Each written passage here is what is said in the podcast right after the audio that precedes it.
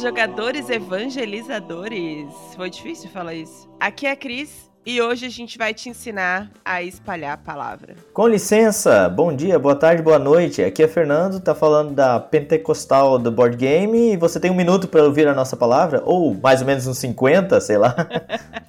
bom dia, boa tarde, boa noite. Aqui é Bruno falando e hoje à tarde eu farei um trabalho missionário. Olha, quando vocês ouvirem esse episódio, eu espero que vocês já tenham ouvido o nosso primeiro Tipo Hora Analisa. E eu também espero que vocês tenham feito muitos comentários sobre como foi, o que, que vocês acham. E aí, por que, que eu tô falando assim no futuro de eu espero? Do pretérito do perfeito, né? É isso. Mas desculpe te cortar, Cris. Não, por que, que a gente tá aqui falando? Porque a gente tá gravando antecipadamente. Porque eu e o Bruno estaremos insuportáveis no momento em que você for ouvir esse episódio. Por quê, Bruno? Porque nesse momento que vocês estão nos escutando, nós estamos em Orlando, gente.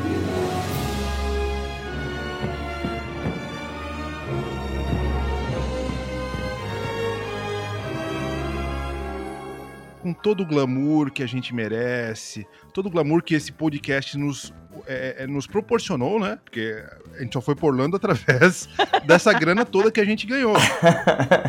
Detalhe que eu não estou, eu, eu não estou em Orlando. Não, mas é, é que assim, ó, é que assim, a, a, grande fatia do bolo que a gente recebe não dá para dividir entre três. Então, é, na próxima, no próximo ano, a gente entrega uma fatia pro Fernando, né?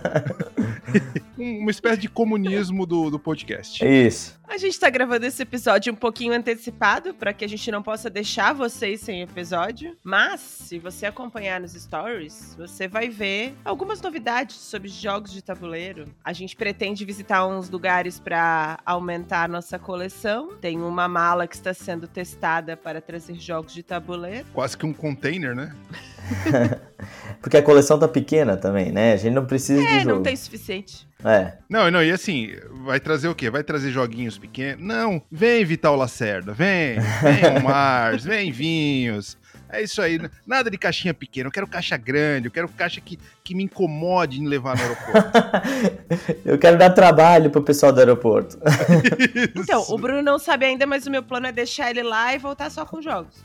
É, olha, bem justo isso. Bem justo. A passagem já tá comprada. É só colocar, mutuar os jogos na, na, na, na poltrona, né? E foi. Enfim, espero que vocês curtam os stories que a gente deve fazer no Instagram sobre lugares legais, dicas de onde comprar jogos nos Estados Unidos, em Orlando especificamente. E aí a gente tá fazendo esse episódio um pouquinho adiantado para que a gente possa conversar com vocês nesse período. Espero que vocês possam comentar e enquanto vocês estiverem assistindo esse episódio, nos dar dicas de lugares para onde vocês já foram, porque a gente vai estar tá lá e ainda vai dar tempo. Se vocês quiserem ver alguma coisa, aproveitem. Enquanto isso, o Fernando fica aqui editando o episódio. Exatamente. É a base de pizza e chicotadas. Vamos, antes de ir pro tema principal, responder comentários e perguntas no Instagram do Ludopédia? Vamos. E olha que teve, hein? É, então. Tá crescendo, né, Fernando? Foi o que ela disse. That's what she é, said. Foi o que ela disse.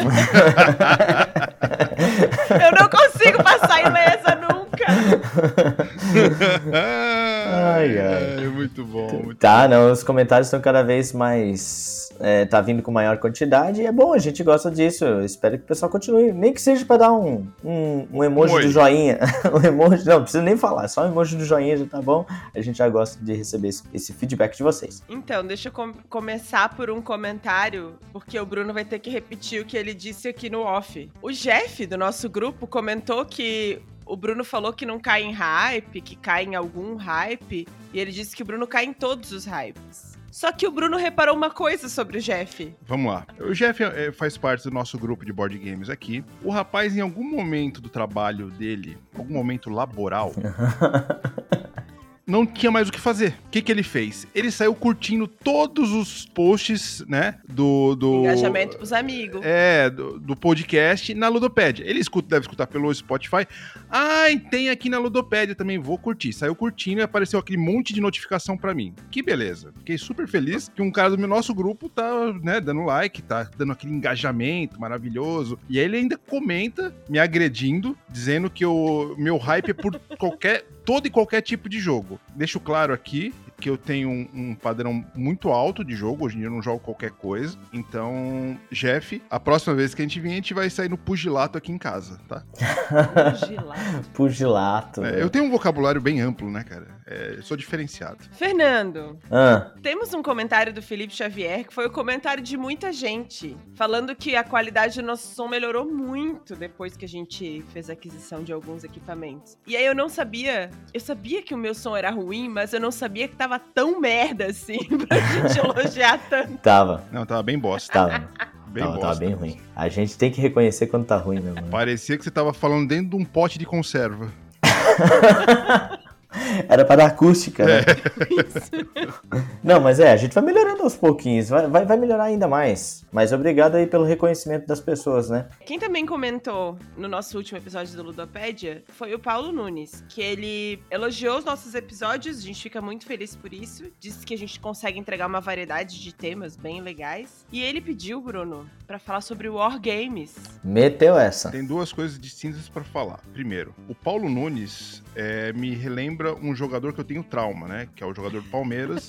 então eu, eu fico um pouco reticente em responder para ele. Dito isso, sobre Wargames, a gente, na verdade, eu acho que a gente joga bem menos Wargames do que eu gostaria, né? A nossa coleção acaba não tendo muito Wargame, deve ter, vamos dizer aí, sei lá, seus cinco ou seis jogos no máximo. Mas se você tá falando dos wargames raizão mesmo, aqueles miniatura, aquela coisa que você monta na mesa durante três dias e tal, esse aí vai ser mais difícil falar porque a gente não tem substrato para falar do, do negócio que a gente, né, não sabe. Mas se você for mais maleável e o wargame para você for o, sei lá, o Game of Thrones, o Spartacus, o Small ah, World. Ah, Small, acho, o Small acho... World, o Small World ele acaba sendo um wargame, né, mas é. É, aí depende o, o, conceito que você vai usar no Eu acho que ele tá um mais pro memoir, amor. É, um, não, memoir é um wargame, memoir sim. Tá, mas no sentido de war mesmo, assim, é, de... de... É, Wargame. Não, a gente elabora, a gente elabora. É uma boa proposta, é uma boa, a gente gosta, a gente vai. Só pode demorar um pouquinho mais porque a gente tem que se preparar para isso ainda. Mas no futuro, quem sabe?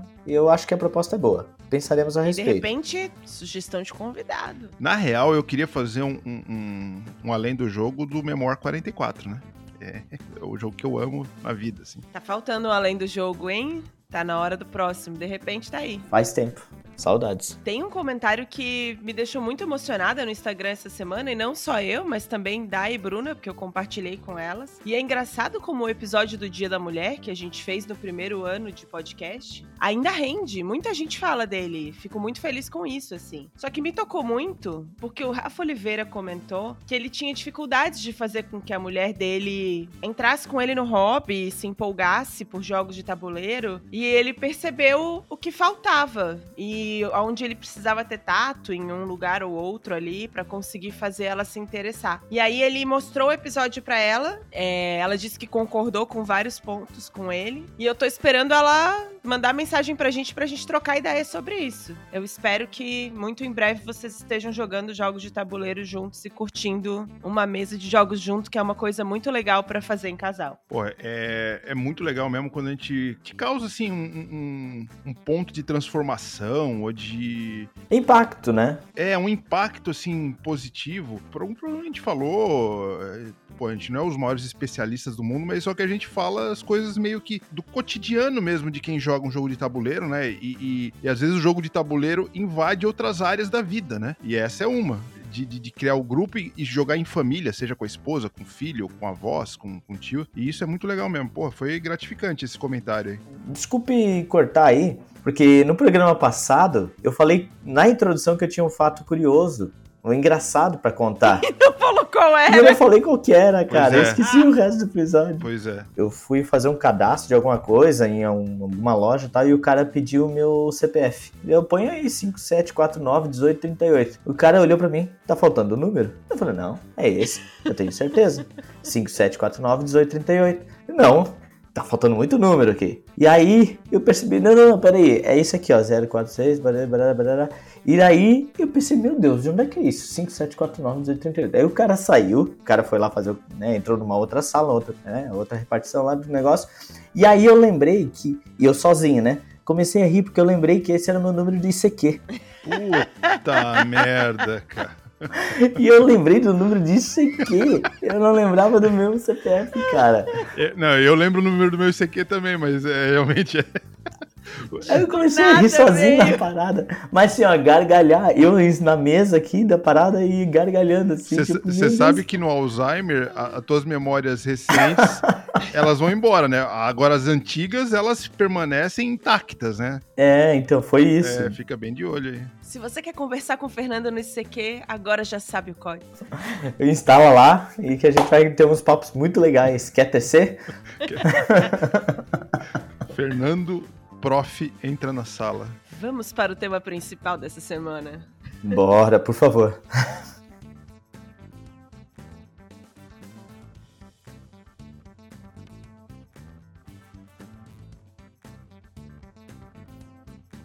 Ai, gente. Muito bom falar disso, porque um dos grandes dilemas dos jogadores de board game é conseguir ter parceiro para jogar. Preciso confessar que a gente não tem tanto assim essa dificuldade. E aí a gente achou que é uma oportunidade também para falar como é que a gente atrai, faz o canto da sereia para novos jogadores. E para quem tá fora desse universo maravilhoso dos jogos de tabuleiro, geralmente se deparar com tantos jogos e tantos tipos de pessoas tão apaixonadas provoca reações de diversos tipos, né? E aí eu acho que a gente pode começar como passar dessa conversa inicial, de trazer uns amigos para uma mesa de jogo de tabuleiro mesmo, e mais ainda, como construir um grupo de pessoas que vão querer jogar voluntariamente, não só porque a gente tá insistindo muito, que a gente sempre fica, né? Ah, um joguinho aqui, um joguinho ali. Pois é, é difícil, né? Porque o cara que tá no hobby e ele quer montar um grupo, todo mundo aqui eu acho que já passou por aquela fase de ser o afobado, o, o maluco, o doido do, dos jogos de tabuleiro, né? Dos joguinhos. Porque você quer loucamente formar um grupo, né? E, Pô, tem um jogo legal, tem um jogo legal, daí tu olha pra cara das pessoas assim, as pessoas ficam olhando pra ti assim, tipo, não, isso não é legal. Vamos largar isso aqui, beber uma cerveja, comer uns amendoinzinhos só, vamos assistir futebol.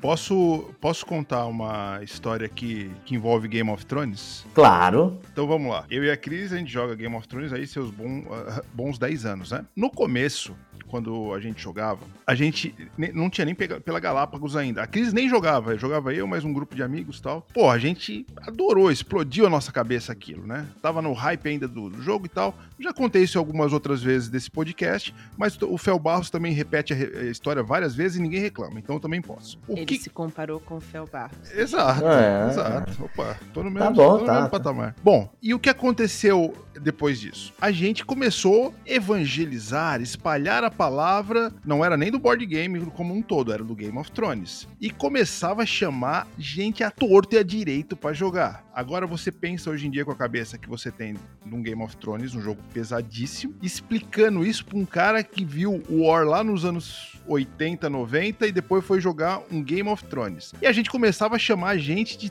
tudo que a gente, porque a gente queria mostrar e fazer um grupo grande. Bom, tanto ficou grande que chegou é, vezes que a gente fazia duas mesas de Game of Thrones e às vezes dois jogos. Tinha gente que chegava depois, um saía, outro entrava. Era uma loucura. Troço assim, fora do comum. E hoje em dia eu vejo assim, porra, não tinha nada a ver pro o jogo, o jogo Game of Thrones. Eu não apresentaria hoje pra um sei lá, 70, 80% daquele povo que foi jogar. Uhum. De jeito nenhum, mas de jeito nenhum. E foi Aí, a galera que não durou de alguma claro, forma. Claro, exatamente. Tem uma galera que dura até hoje, né? Mirko, Peterson, a Cris, eu, né? O mais normal é a pessoa se assustar com aquilo. Quando chegar na metade da explicação, a pessoa fala: Gente, eu sou muito burro. Mas não é isso, é porque a pessoa não tem a vivência de, um, um, de uma experiência de jogo de tabuleiro. Só que a gente quis mostrar porque quis, porque quis, e, e vai, e mostra para um, e mostra para outro. E uns, uns caras faziam umas perguntas absurdas.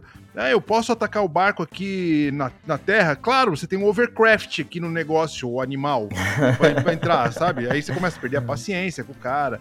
Mas, não, mas eu, eu, eu mantinha a minha paciência tibetana durante todo o jogo. Então é isso. Hoje em dia, a gente tem essa experiência de querer mostrar, e hoje em dia eu, eu gosto muito de mostrar os jogos de tabuleiro para todo mundo. Eu quero que mais gente jogue, eu quero que mais gente tenha experiências legais como eu tive, como eu tenho e como eu vou ter. Mas, Bruno, nós e o Fernando foi uma colisão, porque eram duas pessoas que queriam mostrar jogos para os outros. É. Como Sim. que foi para ti esse início, Fernando? Cara, é bem complexo também, porque é, eu comecei a, a conhecer os jogos de tabuleiro ali pela internet e tudo mais, comprei alguns.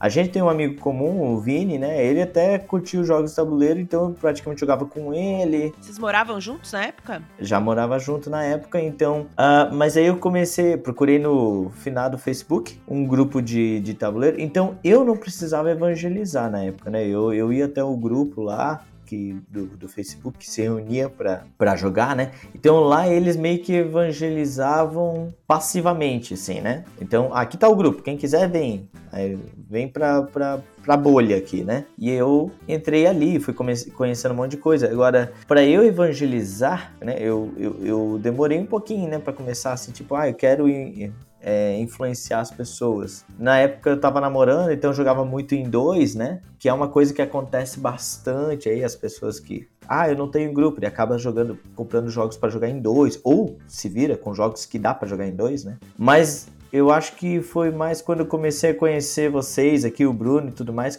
comecei a formar o grupo aqui, que fui pensando em formar o meu próprio grupo, que até então eu não tinha ideia de formar meu próprio grupo, né? Daí que eu fui começando a evangelizar mais, assim. Cara, o Fernando usando a palavra evangelizar. A gente se chamando do maluco do jogo de tabuleiro num domingo de manhã, eu tô me sentindo numa reunião dos testemunhos de Jeová aqui, cara. É isso eu, tô, eu tô me sentindo que daqui a pouco alguém vai entrar na porta com um folhetinho. Ah, você conhece a palavra?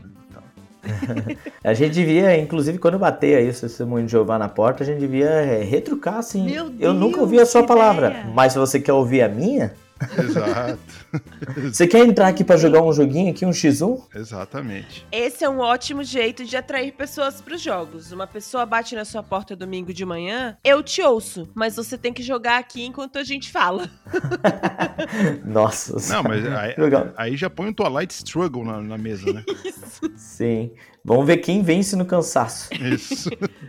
Mas eu acho que sobre barreiras iniciais, eu ainda tenho um pouquinho mais de sorte que o Fernando, porque eu entrei em um grupo que já tava bem formado e sólido, de pessoas que jogavam todo final de semana. Tive sorte, porque eu demorei muito também para apresentar jogos para pessoas novas. E foi engraçado, porque eu comecei a falar de jogos de tabuleiro para os amigos, para a família, ou as pessoas vinham aqui em casa. Foi muito engraçado o que aconteceu com a Diagor e o Fábio, né? Vieram aqui em casa para jantar, a gente estava terminando uma partida e aí eles viram um jogo colorido, lindo na mesa e se encantaram com esse jogo. Tem muitas pessoas que hoje jogam com a gente que começaram a jogar porque vieram aqui em casa, viram essa estante cheia de possibilidades e não foi necessário assim a gente apresentar tanto. Mas por outro lado, tem algumas coisas que a gente percebeu nesse processo. E aí, sobre barreiras iniciais, assim, o que, que eu percebo das pessoas que ouvem falar do jeito que a gente se dedica a jogos de tabuleiro. Primeira coisa, o preço dos jogos e elas acham que precisam comprar para jogar. E aí é.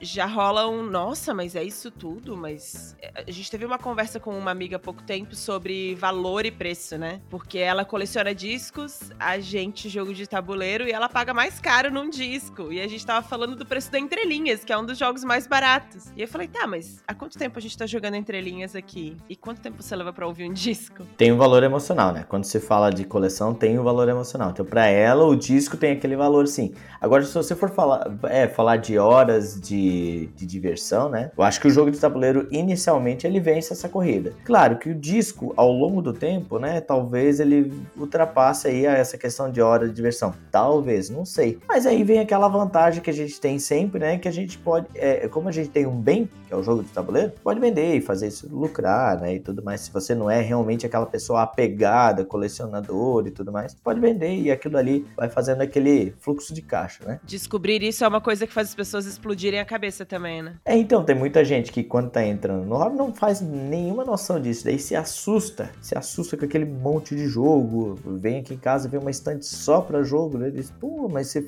você investe tudo isso em joguinho, né? Poxa, gente, é hobby, cada um deveria ter o seu, inclusive conheço pessoas aí que você pergunta para ele, qual é o teu hobby? Não tenho.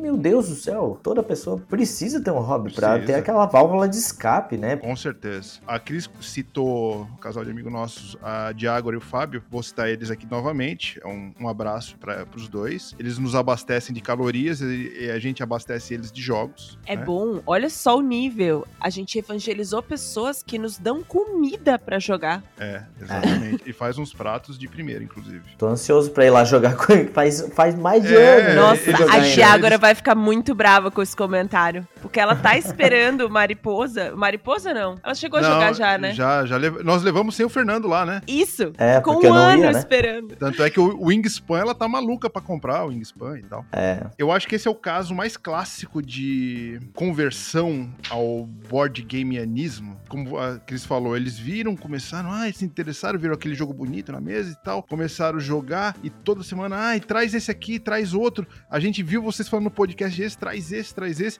Aí já começaram a comprar. Compra um pequenininho aqui, um pequenininho. Aí começou já crescer o, o, o, tamanho do jogo. Já comprou aquele, né? Os jogos de, de, de, médio porte. Já queria comprar o Wingspan. E aí já tá falando pra família deles. Levam lá os joguinhos, é, os pockets, né? Pra jogar com a família e tal. Então isso é um negócio que vai ampliando.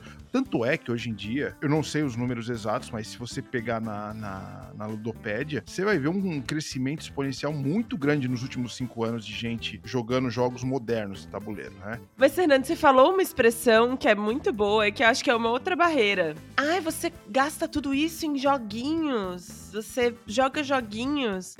Como mostrar para as pessoas que isso não é, eu ia dizer não é mais, mas não sei se já foi um dia. Eu acho que é uma concepção muito brasileira de que jogos é uma coisa infantil, assim, né? Como é que vocês viram essa chave para as pessoas que não são dos jogos de tabuleiro de que isso não é uma brincadeira de criança? E de que também tudo bem, né? É uma brincadeira de adulto. De é uma brincadeira, mas é de adulto.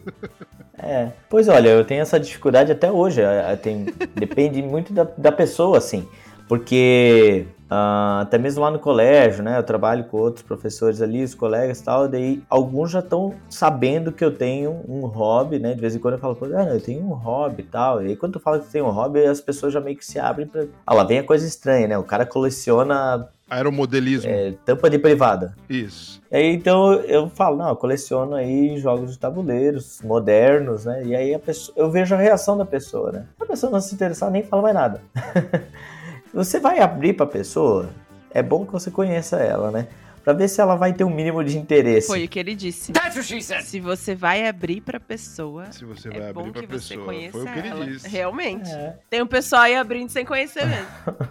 É. Tem, teve um caso bem curioso aqui. Eu tô para um processo de venda do meu apartamento aqui, né? Aí a gente foi mostrar o apartamento, veio a corretora e veio uma interessada, né? Aí começou a olhar, tal, tal, tal. Olha a televisão, falou: olha, vai os móveis vão ficar e tal, tal, tal, aquela coisa toda, aquele negociação. Aí ela chegou no meu quarto, ali na, na estante. Quando viu aquela parede de jogo assim, nossa, que legal. Daí a corretora já tinha vindo outras vezes, falou: não, eles são colecionadores e eu já me interessei, já comprei o Rumicube.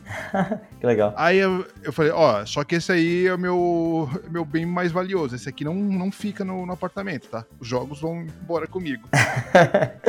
é que a pessoa que não conhece vê aquela, aquele mundo de cores e caixas bonitas e artes e tal. A pessoa, cara, ela, normal é ela se encantar. Talvez ela não, ela vê o Lisboa montado na mesa, ela se encante com as cores. A hora que ela for jogar, talvez não se encante tanto com a complexidade, né? Mas esse primeiro passo, esse, esse impacto inicial, é, é, é um, é um belo passo inicial ali para a pessoa se interessar a começar a jogar. Eu acho que essa experiência me virou uma percepção também, porque essa coisa do parecer criança ou, ou, parecer infantil tem um lado positivo que é remeter à nossa nostalgia, né? Acho que todo mundo jogou um jogo de tabuleiro na infância. E aí, essa coisa de a pessoa, ai, nossa, eu adorava jogar e de repente querer reviver aqueles momentos legais em família ou entre amigos, eu acho que é uma das coisas que atrai pessoas para os jogos. E aí você mostrar que não é uma coisa infantil boba, desmistificar esse infantil é importante também, porque jogar com as crianças é muito legal, mas o bobo, né? Ah, isso é uma coisa boba, desinteressante, vai caindo por terra, assim. Eu percebi que entre nós, o jeito mais fácil de atrair novas pessoas para os jogos é você ter um cúmplice Porque você falar sobre jogos é muito mais difícil do que as pessoas verem.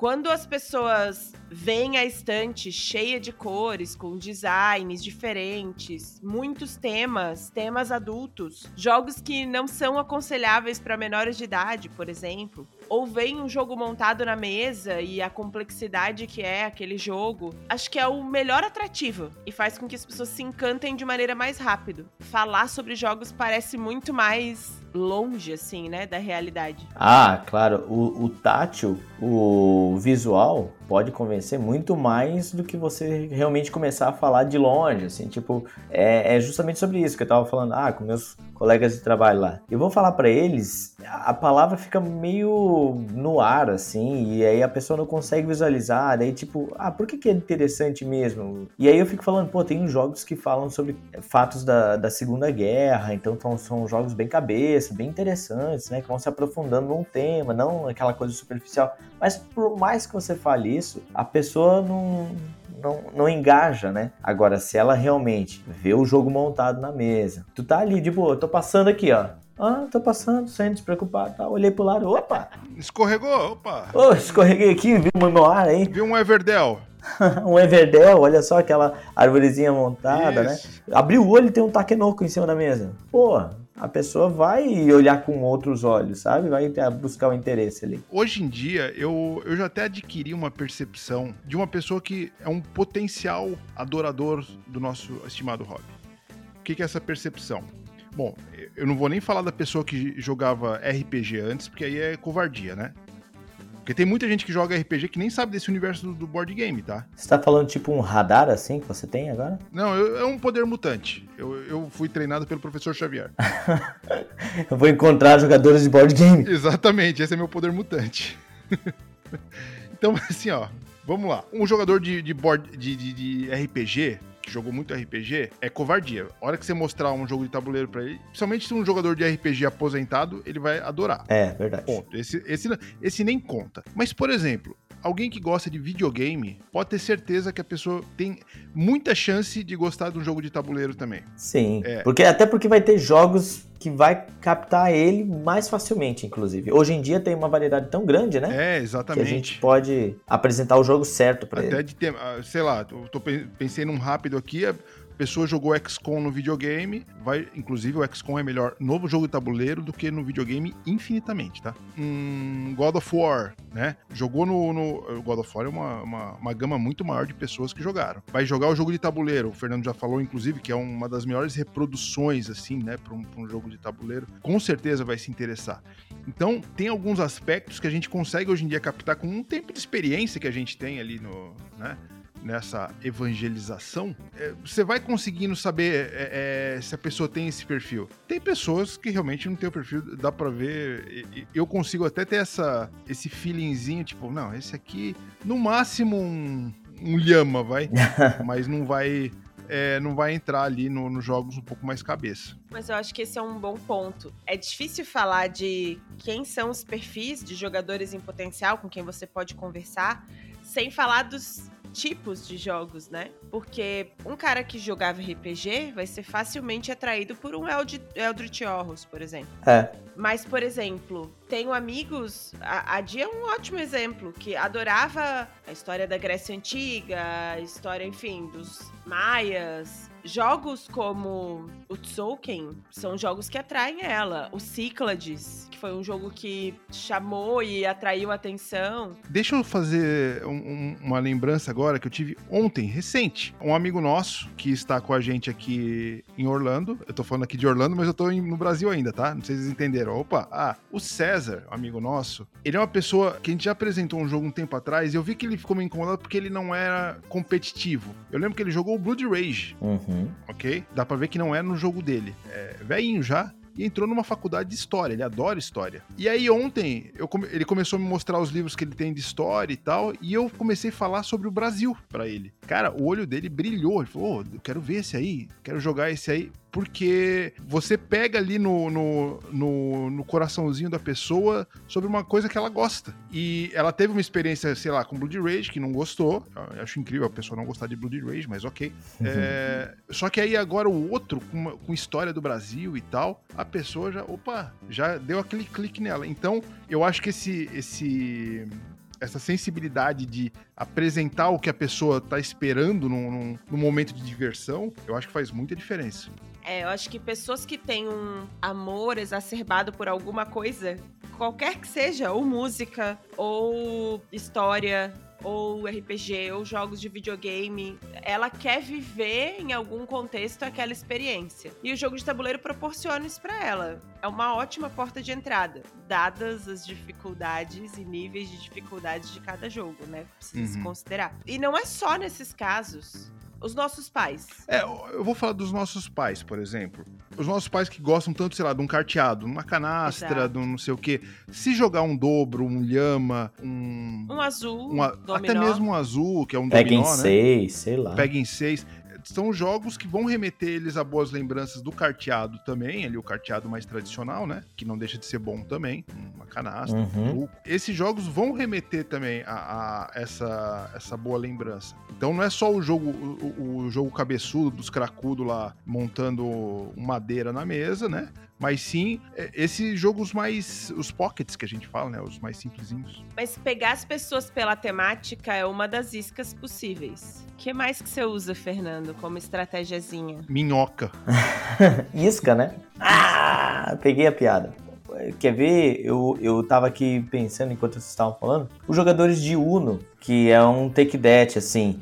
Então você já vai pensar, já vai mirar que jogos de Take That que eu tenho aqui em casa. Pô, provavelmente essas pessoas que são fascinadas por Uno vão, vão curtir você já não vai precisar fazer muita força. Então. O dobro, pronto? É. Então tem alguns Muito jogos melhor. realmente que vão. Ah, melhor é, é relativo. Eu vou ligar aqui pro Fel Barros, hein, cara? Se você falar. Eu acho que ele vai, vai atender e vai dizer: melhor é relativo. é. Mas é isso, é, e, e, tem a parada, opa, tem uma outra parada que você pode sacar, é o seguinte, que a, a Cris falou também, que eu acho que é a questão da competitividade. Tem pessoas que não são realmente muito competitivas, mas que estão interessadas. Aí tem o cooperativo. Ah, daí parte para um cooperativo, exatamente. Eu sempre sou um grande defensor, um espalhador da palavra do, do cooperativo aqui. Eu, em casa, tem muitos cooperativos. Porque justamente isso, eu nunca fui muito do, do do competitivo. A gente falou no início do programa do Wargame. Eu não tenho nenhum Wargame em casa, né? Porque eu não sou desse tipo de jogo. É um, é um ponto onde você pode captar pessoas.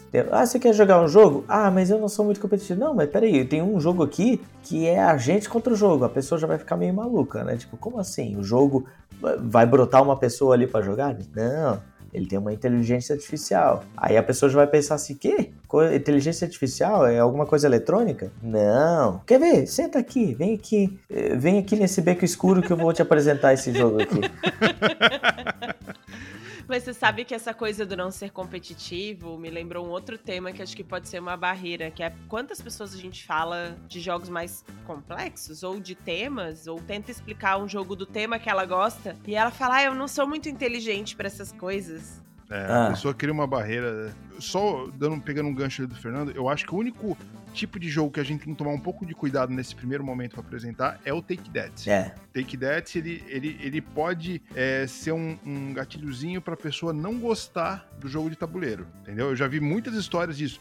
Ah, mas aí, é, não sei o que, me ataca. Só me ferrei, né? A pessoa vai se frustrar, né? É, então, principalmente com pessoas que sabem jogar e aí sabem usar o Take That, né? Óbvio, não é, isso não é, não é regra. Eu, se eu entrar no Take That, vou adorar. Eu gosto, eu me ferro, não tem problema. Mas tem gente que ela se sente um pouco incomodada. Mas o que a Cris é, comentou ali desse. Ah, eu não, não, não, não sou inteligente para jogar a gente vê bastante isso em mulher, tá? E mulher é muito mais comum a, ela se sentir. Diminuída. Assim, tipo, é, diminuída. É tipo... comum e é mentira, meninas. É, sim, sim. de nosso, nosso episódio só com mulheres ali, que fala muito bem sobre isso. Então eu, eu acho que você mostrar pra pessoa que ela, que ela tem algum tipo de inteligência focada em algum tipo de jogo, porque o nosso, nosso universo de, de jogos de tabuleiro é gigantesco. Talvez ela não se dê bem no Tzolk'in, mas vai se dar bem no Everdell, que é, são mecânicas completamente diferentes inteligências completamente diferentes. O, o, o Everdell é o que você tem na mão, né? Você, ah,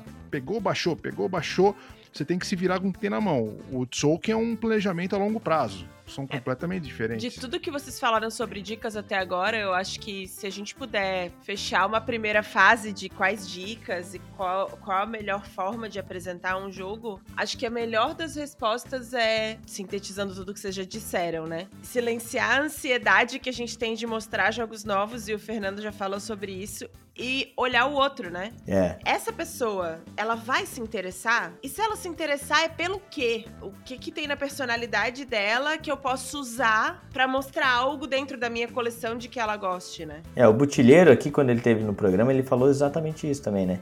Ah, eu quero apresentar jogo pra pessoa. Primeiro ele começa fazendo umas perguntas para ela. Mas o que, que você gosta? O que, que você. Ele faz, ele faz uma entrevista de. Uma... É uma triagem, uma triagem. Isso. Qual é o teu currículo aí? Vamos lá, me diz aí o que, que você. O que, que você já fez que na tua vida? O que você fez na vida? O que, que você fez na vida? É, mas é, o conhecer um pouco a pessoa, ou as pessoas, ou o grupo, né? É fundamental. Aí aquela, o cara bem assim, ó. O cara fala, o que, que você faz na vida? Ah, eu sou médico. Pô, vou te mostrar o Hipócrates. Aí o cara fala, porra, mas eu trabalho o dia inteiro com medicina. Aí você quer me mostrar. Você quer me mostrar no jogo também, caceta?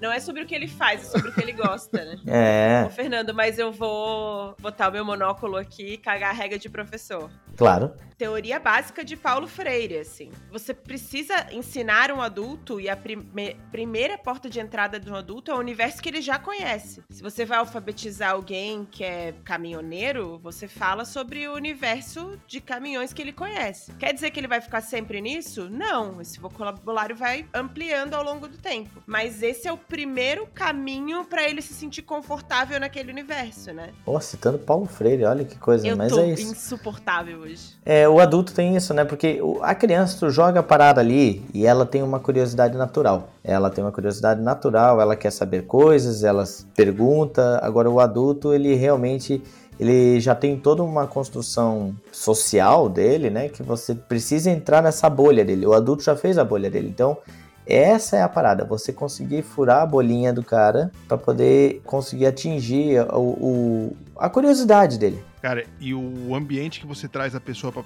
jogar a primeira vez também influencia bastante, né? Ah, é. ah então. A é gente estava falando aqui de que jogos apresentar. É só o jogo que importa? Não, é o ambiente também, né? Pô, por exemplo, duas pessoas novatas na mesma mesa, a pessoa fica muito mais confortável, por exemplo. É, sim. Vamos, vamos dizer quatro pessoas, vai três novatos na mesa, pô, as pessoas vão ficar muito mais confortáveis. É, agora pega aquele grupo de board game pesado e vai ter um novato ali, coitado. A gente jogou esses dias o Lords of Waterdeep, uhum. né? Nosso, um dos nossos jogos favoritos do grupo. E um só não sabia que era o Pedrão, que entrou agora no nosso grupo de, de, de board game. Porra! O Pedrão não tinha jogo, não é o primeiro jogo é, que ele jogou Então, aí que tá, essa é a diferença. O Pedrão já tem uma, um know-howzinho de outros jogos. É, mesmo assim, todo mundo já muito avançado nesse jogo, né? Todo mundo já bem esperto e tal. Só que ele se deu muito bem. Só que é, se ele não tivesse esse know-how de outros jogos, eu acho que eu não teria colocado ele na, nessa mesa. É. Os outros quatro, todo mundo já, já tinha uma, uma, uma experiência, principalmente no, naquele jogo, né? É, então é isso, esses pequenos cuidados, assim, eu acho que tem que ter com as pessoas que estão jogando pela primeira vez. Botar um amendoim na mesa também. a comidinha, né? Pode ser, olha aí, ó, pode atrair as pessoas só pela comida mesmo. Funciona. A gente já viu que funciona. Você, ah, eu vou fazer uma pizza. Vai ter jogo, mas vai ter pizza. Mas que mais que você percebe, Fernando, com relação a novos jogadores e que não é só sobre jogos e que pode ser um atrativo ou uma barreira? Eu acho que o atrativo pode ser a... o que para mim é o melhor do jogo do tabuleiro, que é aquela aquela ambientação que acaba formando através do jogo de tabuleiro, né? Aquela reunião de amigos, aquela coisa toda. Às vezes nem é mais, nem é tanto pelo jogo de tabuleiro, mas é pelo fato de reunir amigos. E aí você, tá, explica a regra, mas falando, dependendo do jogo, você consegue ir conversando com o outro, ah, como é que tá a vida aí, tá, ah, trabalho, ah, tá ruim, tá ruim, ah, beleza, tal, não sei o quê. às vezes você tira um pouco o foco do jogo. O jogo talvez seja só um momento, uma coisa, um caminho, né? Uma ferramenta para você poder reunir os amigos, conhecer pessoas e tudo mais. Então, se a pessoa nova perceber que não é sobre o jogo especificamente, sobre as regras, sobre ganhar e vencer, é sobre reunir as pessoas, talvez ela se sinta mais à vontade. E inclusive a gente acaba usando disso, a gente mesmo aqui no nosso grupo acaba usando do jogo para poder conhecer outras pessoas. Vamos partir de dois lugares que eu acho que foram mencionados aqui que é legal. O Fernando disse que ele encontrou um grupo de Facebook e que tem o, Ludopédia, enfim. Se você não tem amigos, vai ser difícil chamar os amigos pro hobby. Mas você pode encontrar grupos, né? Ah, acabei de me mudar para outra cidade. Tem algumas pessoas do nosso grupo que encontraram a gente no Ludopédia falando: vou me mudar para Balneário Camboriú, vou me mudar para Itajaí, vamos jogar alguma coisa? E a gente tem duas ou três situações já, né? De pessoas que vieram nesse contexto, de pessoas que se mudaram para cá e nos encontraram pelo Ludopédia. Pedrão, a Thalita e o Fabrício, abraço para todos eles, né? Jeff também encontrou a gente no Ludopédia, né? Faz tempo. É, faz tempo, mas é o Jeff. Jeff é o pioneiro. É. é. Teve outro menino que veio de Curitiba pra cá, mas ele voltou pra Curitiba também. Jogou com a gente algumas vezes. Não gostou do grupo, foi embora. Exato. É isso. Foi embora da cidade. Isso. Não gostei desse grupo. Vou embora de volta. Mas se você tem um grupo de amigos já, acho que é legal dizer que se você gosta de jogos e coleciona jogos, você vai precisar investir em jogos de porta de entrada não só os jogos que você é afim de jogar. E às vezes vai envolver um pocket, por exemplo, um card game. Porque tem aqueles momentos daquelas reuniões de amigos que fica aquele silêncio meio chato, assim. De, e aí, como é que tá o trabalho? E aí fica aquela coisa. Esse é o momento de, oh, deixa eu mostrar um joguinho rápido para vocês. E aí é jogo de explicação rápida, leve, que as pessoas vão entender fácil e que vai proporcionar ali um momento divertido. E aí com cuidado, né, de mestrar essa mesa para não deixar comportamentos que inibem os outros se aflorarem demais. Exemplo, Pega em 6 é um jogo que você consegue jogar várias partidas em sequência, se as pessoas gostarem. Você permitir que um cara que ganha e você perceba ali que é a primeira vez que ele joga, mas ele é um predadorzinho e ele começa a zoar os outros porque ele ganhou, já bota outra partida na mesa e mostra que aquela vitória não importa muito. Ou o cara que tá puto, não, não, mas vamos jogar mais uma e eu te explico. Ou dá um tapão na nuca dele, né? mas mais acho rápido. que esses jogos é. rapidinhos e que você consegue jogar várias partidas são jogos bons para quem já tem um grupo que se reúne só para bater papo e que podem cobrir aquele silêncio ensurdecedor, assim, e que você consegue fazer alguma coisa para as pessoas curtirem juntas. E aí investir nesses jogos pode ser um, uma porta de entrada para que daqui a pouco você fale: "Ô, oh, deixa eu apresentar um outro aqui agora que vocês já gostam de jogos". Ah, isso é fundamental. Isso aconteceu várias vezes, né, com, com as nossas experiências. Você começa com pocket game, alguma coisa que seja muito rápido de explicar. São muito raras as ocasiões que você traz uma pessoa nova, que essa pessoa já vai ter a capacidade de assimilação de todas aquelas regras de um jogo mais complexo. Não que eu esteja duvidando da capacidade da pessoa, mas é a mesma coisa que você pedir para a pessoa fazer um curso de, de Photoshop e já sair botando todas as ferramentas avançadas pro cara. Não rola, sabe? É um movimento natural, né? Essa é uma, uma estratégia, digamos assim, mais segura, vencedora. Isso na, na, na ciência do ensino se chama-se processo pedagógico, né? Paulo Freire também. Não, não, não é Paulo Não sei Freire. se é o Paulo Freire, mas, é um, mas é um processo pedagógico. Tá bom. Né? É, é, é ir do mais fácil pro mais difícil. Nesse momento que a sensibilidade faz tanta diferença porque não é sobre a pessoa ser ou não mais inteligente ou fora da curva. Por exemplo, se a gente tem um amigo concurseiro, ele vai estar tá acostumado a certos critérios de lógicas de jogos mais complexos.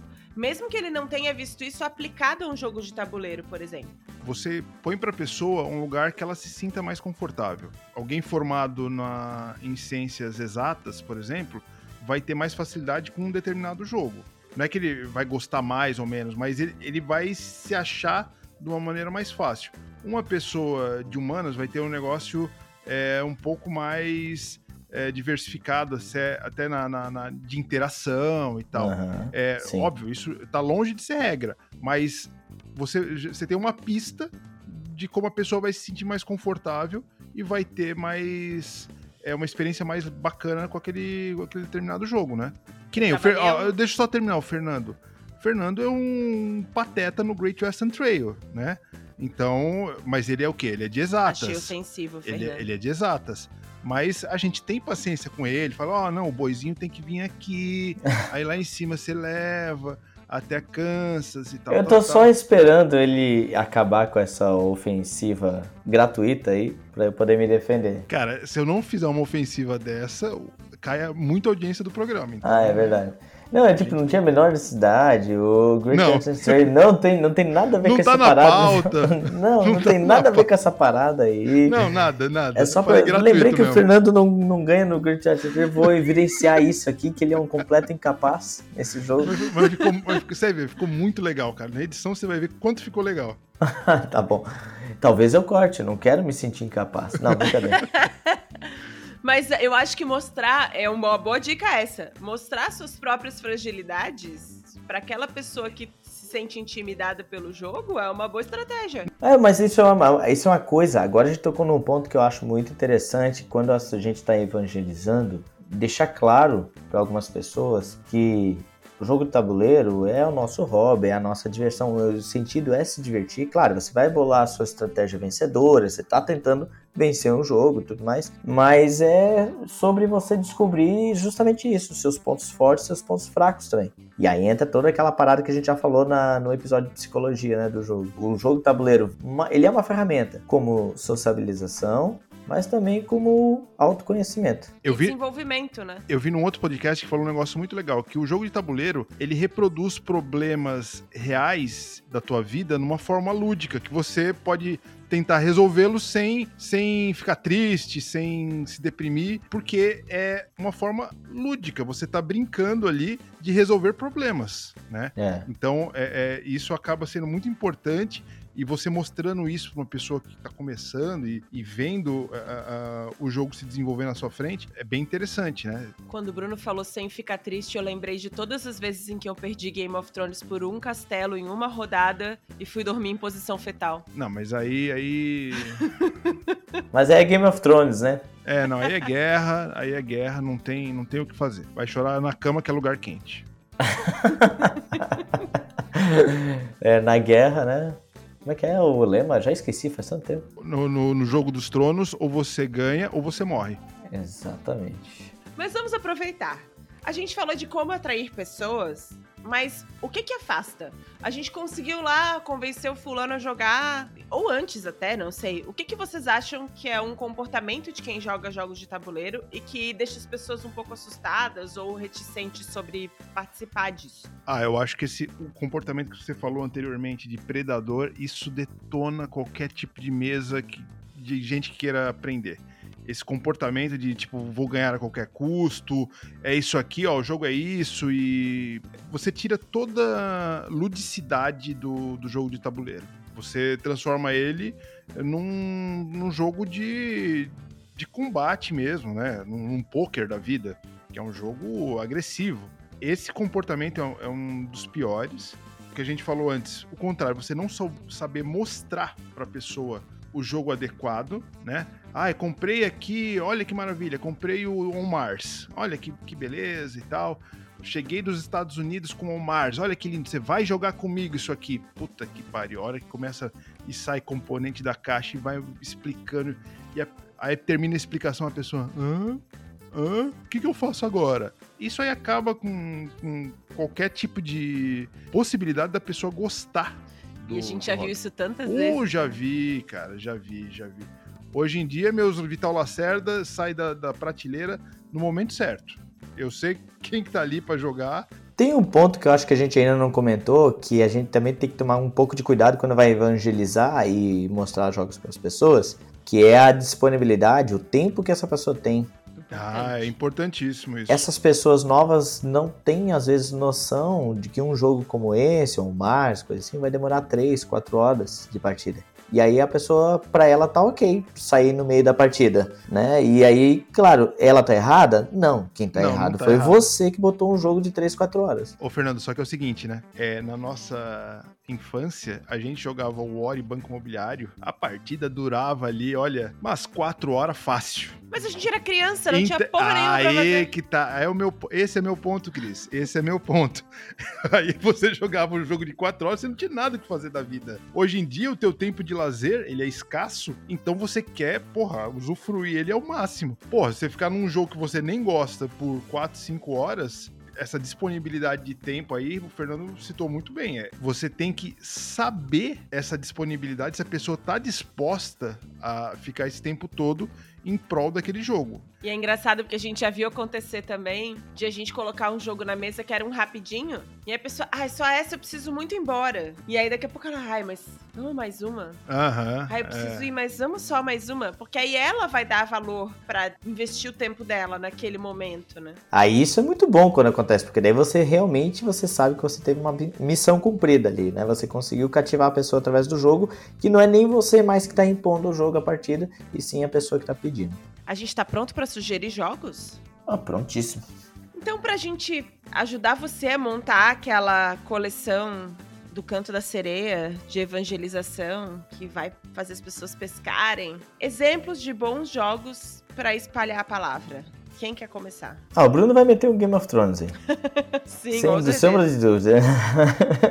Sem sombra de dúvida. Cara, eu vou falar um que eu acho um jogo simplérrimo, bacana, bonito, divertido que entrou há pouco tempo na nossa coleção. Nós vamos fazer aí um tipo analisa, não sei se já saiu ou não antes. É o New York Zoo. Olha. É uma boa, né? Assim, você explica as regras em pouco tempo a pessoa tem um desafio dela com ela mesma ali de fazer aquele tetrizinho no, no, cercado dela. Na, na, segunda rodada ela já aprende perfeitamente como é o jogo. Na primeira rodada, na verdade, né? O jogo é super bonito, assim, as miniaturas de, de animaizinhos, o que deixa fofinho e tal. Então fica bonitinho, ficar manipulando aquelas miniaturas. Então eu acho que o New York Zoo é uma opção bem bacanuda ali para você iniciar. Eu pensei o New York Zoo por quê? Porque é uma, temática meio que geralzona, assim, né? Uma mecânica mecânica que todo mundo talvez se agrade, que aqui é o Tetris, todo mundo conhece, um formato de corridinha, né? Quem fazer o Tetris primeiro. A gente vai analisar esse jogo, mas o New York Zoo conseguiu entregar o que Scarabia não entregou. Porque o New York Zoo e Scarabia são muito parecidos. Inclusive, o Scarabia é bem mais barato do que o New York Zoo. Apesar do New York Zoo não ser dos mais caros. Mas a temática e os componentes do New York Zoo atraem de um jeito que o Scarabia não consegue. Até porque o nome já é difícil, né? Mas são dois jogos bem parecidos. Se você achou um caro, o outro ainda é mais barato. E é uma baita dica, Bruno. Eu sei, eu sempre dou dicas boas. Tá, antes que ele fale mais coisa bem dele, Obrigada. eu vou pra minha dica.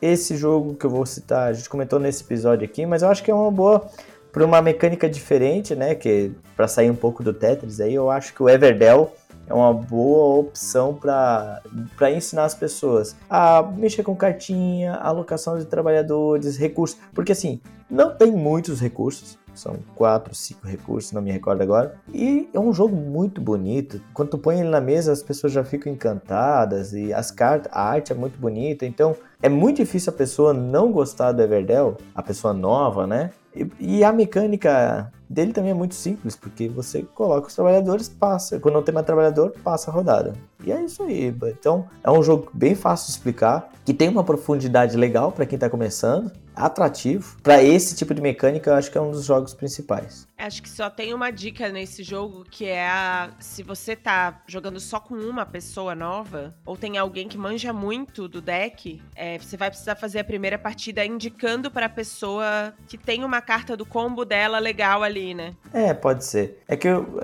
eu não imagino jogar Everdell em menos de três pessoas, assim, né? Total. É. Eu acho que para dois ele não é um jogo muito legal mesmo. Então eu já, quando eu falo assim, eu falo para três ou quatro pessoas.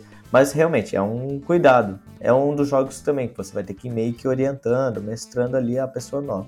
Eu tenho uma dica que é de baixa complexidade, mas tem uma sacadinha. Um jogo que eu gosto muito de apresentar para novos jogadores é Downforce, porque ele é muito engraçado. É bom. Você dá risada da desgraça do jogo, porque a pessoa ela te atrapalha, mas não é uma atrapalhada direta assim, né? E todo mundo consegue rir dessa situação, enfim. Você só vai precisar quebrar a ideia da lógica, né? Como as cartas funcionam. Uhum. Uma vez fazendo com que a pessoa entenda a lógica das cartas ali, eu acho que é um jogo pra agradar quase todo mundo, assim. E tem uma temática bem interessante que todo mundo conhece, jogo de corrida tudo mais. Aliás, corrida de carro, né? Então, vai. Por mais que a pessoa não seja um aficionado na corrida de carro, corrida é uma parada legal, né? A, a competitividade, não por pontos, mas por corrida, é uma parada interessante. E é legal que é um jogo de aposta, ele não é um jogo de corrida, quem ganha a corrida, é um jogo de aposta, né? É, e esse vai ser a grande explosão de cabeça da pessoa nova, né? Exato. É, exatamente. É uma boa dica. Mais, mais uma, uma, rodada? Mais uma rodada. Eu Acho falei... que dá pra fazer mais duas rodadinhas. Mais duas? Então tá.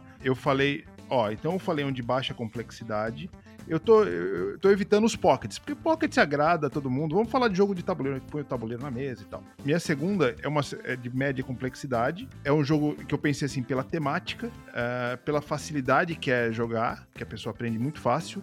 É um jogo nacional, que é o Rock and Roll Manager. Muito bom. Um jogo euro, né? Muito legal. É, ele, ele é um euro, é uma alocação de trabalhadores simplérrima, né? Você tem três heavy metalzinho ali, três horns na tua mão para alocar. Você aloca os três, quando você tira, você, você produz aquilo. E aí você tem, pô, você se sente é, é, formando uma banda mesmo, né? Porque você vai fazendo aquela tua trilha ali, formando a banda e tal. Então a temática é muito atrativa, a mecânica é muito fácil. A pessoa na segunda, terceira rodada consegue fazer frente até mesmo quem já joga há bastante tempo, porque, porque ela entende já bem o, funcionamento. É, o jogo é, é, belíssimo, assim, a, a arte ficou muito legal do, do jogo. E principalmente ele pega as bandas e faz uma paródia da banda, né? Com os nomes. O, o Kiss é Hugs. De o, gente muito famosa. É, né? o Queen é, é, o Queen é Kings, né? É uma coisa assim. O Sepultura é Graveyard. É, então fica muito bacana a, a, temática. Então acho que o Rock and Manager é uma dica boa, assim, para você apresentar para quem nunca viu. Ah, mas quer um joguinho um pouquinho mais complexo. Eu acho que esse aí é ideal. É, acho que esse é um jogo que é para quem é um pouquinho mais nerd, assim, que ele tem uma sequência de você compra os instrumentos, aí você precisa selecionar a ação, aí tem as coleções, tem mais elementos ali, né? Eu também mudando um pouquinho aí de, de, de, área, quem sabe? E assim, eu tô tentando evitar também aqueles jogos bem clássicos, tipo Ticket Ride, Catan, Carcassonne, essas coisas assim. E eu vou ter que falar um cooperativo. Eu vou ter que falar um cooperativo porque eu não posso deixar passar. Eu, e por mais que sofra um grande preconceito, quando vem gente nova eu quero falar de jogo cooperativo, eu ponho o Zombicide na mesa. Não tem como, o zumbi a galera gosta, quer matar zumbi, você põe arma na mão da pessoa. Pra fã de série é o melhor mesmo. Pô, imagina, tu, tu vê o Walking Dead, a pessoa já fica, ah, eu vejo, putz, bota o Zombicide ali, ela vai pirar o cabeção, sabe? Então, para chamar atenção assim, é, Zombicide é muito legal. Tem muitas miniaturas, tem aquele tabuleiro modular, tem várias missões, isso vai explodir a cabeça da pessoa, assim, né? Então, tem vários cooperativos, eu gosto de muitos cooperativos. Eu acho que tem cooperativos melhores, inclusive, mas para iniciar, pode me julgar, mas o Zombicide. É por essa razão que eu tô pintando minhas miniaturas ainda no meu Zombicide. Se tudo der certo, daqui a um mês tá tudo pintadinho, bonitinho. E aí a gente vai fazer uma partida de estreia aí pra poder chamar mais gente. Eu jogo com a, com a, com a galinha pintadinha, eu jogo. Isso. que a galinha pintadinha é o. Gateway da música. É o gateway é da música, exatamente. Isso mesmo. Não podemos deixar morrer essa citação. Eu tô pensando em para quem apresentaria, enfim. E eu sei que a gente não tá falando de clássicos, mas eu vou falar de um intermediário aí. Porque não dá para falar de jogos de apresentação sem falar de azul. É. é. Não é um clássico ainda, mas acho que vai chegar a Logo ele vai se tornar, gente. É, a gente já comentou isso nesse podcast. O azul é quase um clássico já. E eu acho que ele ganha exatamente as pessoas que são mais difíceis de apresentar. As gerações dos nossos pais, aquelas pessoas que só jogam baralho, que gostam de truco, por exemplo, que não jogam outras coisas, ou que não jogam absolutamente nada. Ele é um jogo bonito. Dos abstratos, eu acho que é o que mais chama a atenção das pessoas, porque jogar sem temática é uma coisa meio difícil, né? As pessoas se interessarem. Mas esse é um jogo que a gente viu que é uma unanimidade forte. Então não dá para não falar dele. É, independente da temática, o azul aqui ele, ele ganha pela simplicidade, ele é bonito, ele também venceu com meus pais aí. De todos os jogos, eu acho que o azul foi o único que meu pai conseguiu jogar. Que eu quis jogar, né? Dá pra mais uma rodada? Dá, bora. Última. Ó, eu vou falar o meu, que também é uma complexidade maior. Eu pensei num jogo um pouco mais complexo para mostrar para uma pessoa que não conhece. Fala assim, ó, você consegue jogar isso, um jogo mais complexo. Que é um jogo que é uma quase que uma monorregra. Não sei se existe esse termo. Que é colocar um e tirar um. Colocar um, tirar um. Que é Invasores do Mar do Norte. Hum. É um jogo muito bonito. Obviamente que você, a, a, colocação das peças acaba gerando outras coisas, mas a pessoa não tem muita opção para fazer. Então ela, ela só tem aquela opção de colocar ou tirar, colocar ou tirar um. Né? Isso acaba deixando a pessoa, pelo que eu já vi, mais confortável em, em, assimilar as regras e fazer já pensar em estratégia, essas coisas todas que deixam o jogo divertido, né? É, o jogo não tem combate, apesar de ser um tema viking, né? Ele não tem conflito nenhum. Simplesmente você tá ou no máximo ali é bloqueando uma, um local da outra pessoa. Então acho que o Invasores do Mar do Norte é uma boa pedida para um jogo um pouquinho mais complexo para se apresentar, né? Para uma pessoa que fala, ah, eu gosto do tema viking, por exemplo. Ninguém concordou com a minha sugestão. Não, né? não, o silêncio é consentimento. Ah, tá. Ah, eu entendi. é, vocês falaram isso no último episódio. É, o silêncio, vocês consentiram com a minha sugestão. É, ok. Isso, eu isso. Aprenda. É tão completo que a gente não tem nem o que dizer. É, eu preciso tratar isso na minha psicóloga. eu não sei se eu concordo. Ele é bem simples, mas eu não sei se ele é tão atrativo. Pronto, só pra eu discordar uma vez de você. Muito bem, Fernando. Assim que eu gosto, cara. Assim que fica bom o programa. Só pra eu não ficar concordando o programa inteiro, né? Mas é. Não, não, ele é um, ele é um jogo bem simples, ele é legal, bonito e tal. E realmente, como tu falou, tem um nível de complexidade um pouquinho maior ali no caso das ações, né? De, de, como você vai bolar a tua estratégia. Não, mas é uma boa, mano. É, a mecânica dele é muito simples, né? Coloca um, tira um, coloca um, tira um. Só que a, a, a complexidade estratégica dele que faz o jogo ficar mais saboroso. Uhum. Eu vou dizer que eu fiquei surpresa com essa indicação. Não imaginaria ela numa lista de jogos para apresentar. Também não. Inicialmente eu ia discordar, mas você fez um bom ponto de caso. Eu só como o Fernando, não sei se é para qualquer pessoa. É. Eu acho que é para quem gosta dessas temáticas mais de cultura pop, nerdão. É, mas aí que tá, foi o que eu falei antes no começo. Você tem que ter essa sensibilidade é. de mostrar a temática pra pessoa certa, né? Então você, como diz o butilheiro, você faz aquela triagem, você fala, você gosta do que, ô animal? O que, que você curte? E é isso aí. Vai lá, Fernando. Tá, eu acho que eu vou dar a minha última sugestão então. E essa última sugestão vai buscar um pouco também do tema. Eu acho que o tema ajuda bastante a buscar as pessoas para esse jogo. E também porque eu gosto de apresentar ela, porque já vai apresentando várias mecânicas diferentes. O jogo que eu tô falando é Comic Hunters. Eu acho que é um jogo legal. Rapaz de apresentar, porque ele tem as mecânicas diferentes, tem quatro localidades, cada localidade tem uma mecânica diferente mesmo, e aí tu já vai meio que apresentando pra pessoa quatro mecânicas diferentes num jogo só, mas são simples naquele, na, dentro daquele jogo, entendeu? E fora o fato dele ter uma temática da Marvel e tudo mais, né, dos quadrinhos, então é um grande chamativo. Como ele tem separação em fases, você pode reexplicar a mecânica daquela fase no decorrer do jogo, né? Isso é muito legal. É, então eu, eu achei um jogo muito bacana para você. Ah, o cara já tá ali, um nerdão, já gosta, né, da Marvel e tudo mais, então um nerdão ali que já vai. Se eu explicar uma mecânica, ele vai entender. Beleza, então bora já explicar quatro. e só que como tu falou, tem fases diferentes, então dá para ir acompanhando fase por fase. Ah, agora é essa mecânica que a gente vai jogar. Agora é essa. Fiquei pensando agora, o Comic Hunter, ele podia fazer uma versãozinha mais rebuscada assim, né? Com aquele marcadorzinho de pontuação ali mais um pouco maior, mais grandão. Eu gosto do que Não, é. não, assim, eu, eu acho o jogo maravilhoso. Ele Sem, quer uma assim, versão deluxe? É isso. Imagina, por exemplo, aquele que você vai deslizando as cartas Aí ele tem um tablozinho pra você ir deslizando, assim. Porra, Entendi. Eu achei que tu ia querer as cartinhas do tamanho tarô, assim, imagina. Ô, oh, cartinha do tamanho tarô ia ficar massa, cara. Mas agora imagina a malha 5 por 5 é, é não, o, jo o jogo é de 150 para 600 reais, ok, né, mas... E você precisaria de uma mesa maior. É, não, é isso, uma mesa gigante, né? Ai, gente, eu me senti pressionada com a missão de fazer a última indicação. Não se sinta. Eu pensei em um jogo, aí eu pensei num outro jogo, aí eu pensei num outro jogo. E decidiu por outro. Difícil. Como a gente tá fugindo dos jogos que tem um pouquinho de take that, ainda assim eu acho que esse merece um espaço nessa lista. Mas é para públicos de uma galera de amigos, legal, que se diverte junto, que não tenha um casal que vai acabar com relacionamento. a gente teve muita sorte e trouxe pessoas para o hobby usando quartz. Ah, olha só. Então não dá para não falar de quartz. É, realmente o quartz é um jogo que agrada a gregos e paraibanos. Nossa, sim, mas ele é bem bonitinho, tem umas pecinhas bonitinhas e é aquele jogo de, de mexe com a sorte, então joga pra Deus, né? Não tem muito o que fazer.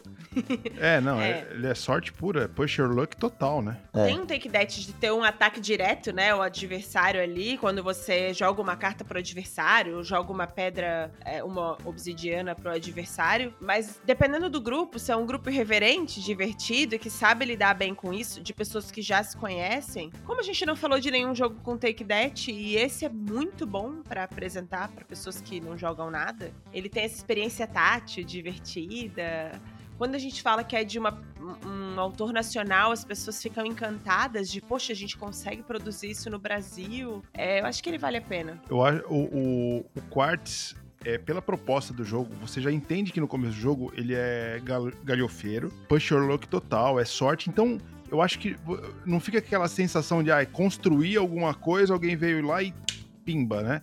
Detonou o que eu fiz. Você tá naquela loucura de puxa daqui, puxa pedra, ah, vou tentar mais uma.